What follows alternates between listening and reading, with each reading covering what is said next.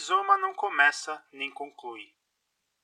Ele se encontra sempre no meio, entre as coisas. A árvore é filiação. O rizoma é aliança. Unicamente aliança. A árvore impõe o verbo ser, mas o rizoma tem como tecido a conjunção e. Há nesta conjunção força suficiente para sacudir e desenraizar o verbo ser.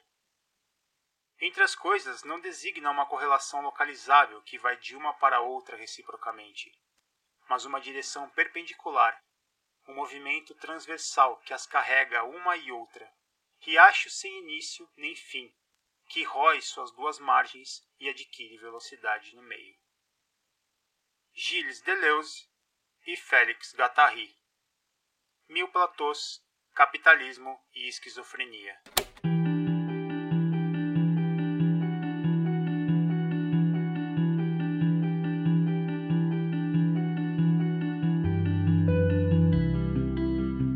perdeu seu pivô. O sujeito não pode nem mesmo mais fazer dicotomia, mas acede a uma mais alta unidade de ambivalência ou de sobredeterminação, numa dimensão sempre suplementar àquela de seu objeto. O mundo tornou-se caos, mas o livro permanece sendo imagem do mundo. Estranha mistificação esta do livro, que é tanto mais total quanto mais fragmentada. O livro, como imagem do mundo, é de toda maneira uma ideia insípida. Na verdade, não basta dizer viva ao múltiplo. É preciso fazê-lo, não acrescentando sempre uma dimensão superior, mas ao contrário, de maneira simples, com força de sobriedade no nível das dimensões de que se dispõe.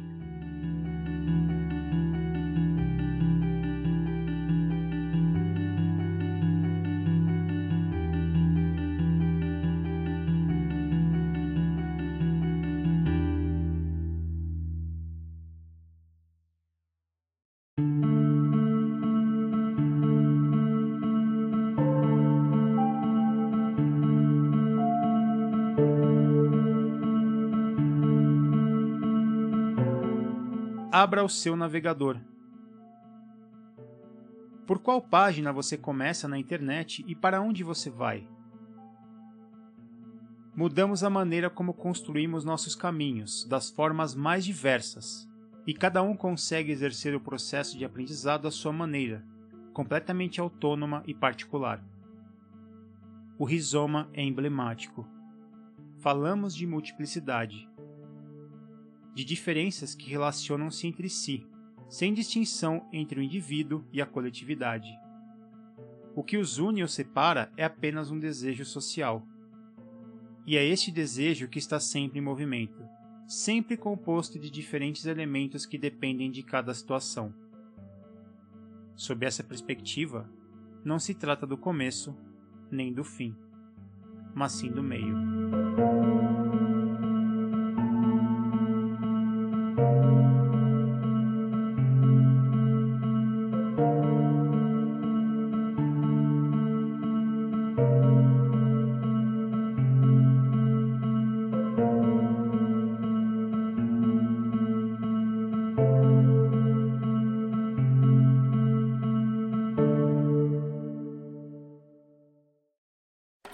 É somente quando o múltiplo é efetivamente tratado como substantivo, multiplicidade, que ele não tem mais nenhuma relação com o uno como sujeito ou como objeto, como realidade natural ou espiritual, como imagem e mundo. As multiplicidades são rizomáticas e denunciam as pseudomultiplicidades arborescentes. Inexistência de unidade, ainda que fosse para abortar no objeto e para voltar no sujeito. Uma multiplicidade não tem nem sujeito nem objeto, mas somente determinações, grandezas, dimensões que não podem crescer sem que mude de natureza. As leis de combinação crescem então com a multiplicidade.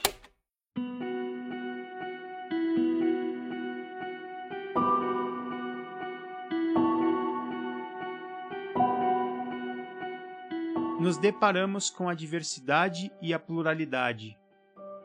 Nos conectamos de um ponto qualquer com outro através de ligações de diferentes naturezas. Não falamos de níveis e valores hierárquicos do tipo mais real e menos real, mais verdadeiro e mais falso. Falamos é de uma ordem onde só há diferenças, mesmo nos seus valores. Aquilo que eu chamo hoje de belo não é o mesmo que chamei ontem com o mesmo nome. Falamos de um desejo que está sempre em movimento, composto de diferentes elementos dependendo de cada situação.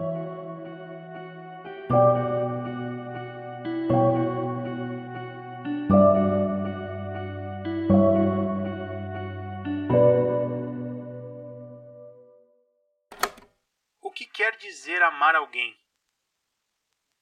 É sempre apreendê-lo numa massa, extraí-lo de um grupo, mesmo restrito, do qual ele participa, mesmo que por sua família ou por outra coisa. E depois, buscar suas próprias matilhas, as multiplicidades que ele encerra e que são talvez de uma natureza completamente diversa. Ligá-las às minhas. Núpcias celestes, multiplicidades de multiplicidades. Não existe amor que não seja um exercício de despersonalização sobre um corpo sem órgãos a ser formado. E é no ponto mais elevado dessa despersonalização que alguém pode ser nomeado. Recebe seu nome ou seu prenome. Adquire a discernibilidade mais intensa na apreensão instantânea dos múltiplos que lhe pertencem e aos quais ela pertence.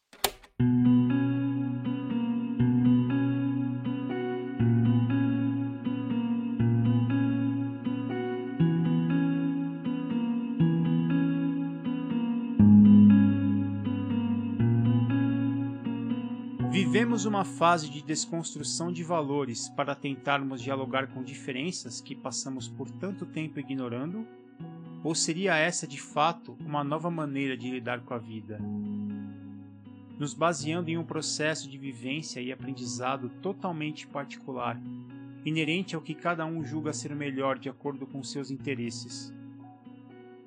É preciso considerar que cada conceito é fruto de um entendimento Será que mudamos como seres humanos? A mesma riqueza de oportunidades, caminhos e escolhas que fazem com que a vida tenha se tornado tão ampla pode ao mesmo tempo trazer a agonia e a pressão de tantas possibilidades. Como trilhar tantos caminhos? Como entender tantos atalhos? E o que perseguir considerando apenas a jornada e não a linha final?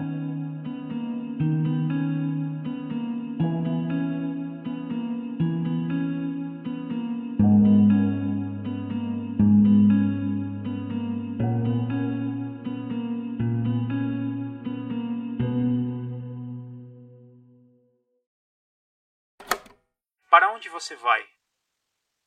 De onde você vem? Aonde quer chegar? Essas são questões inúteis. Partir ou repartir do zero, buscar um começo ou um fundamento, implica uma falsa concepção da viagem e do movimento. Esse foi um episódio de Refrações, um podcast experimental de Rodolfo Quinafélix.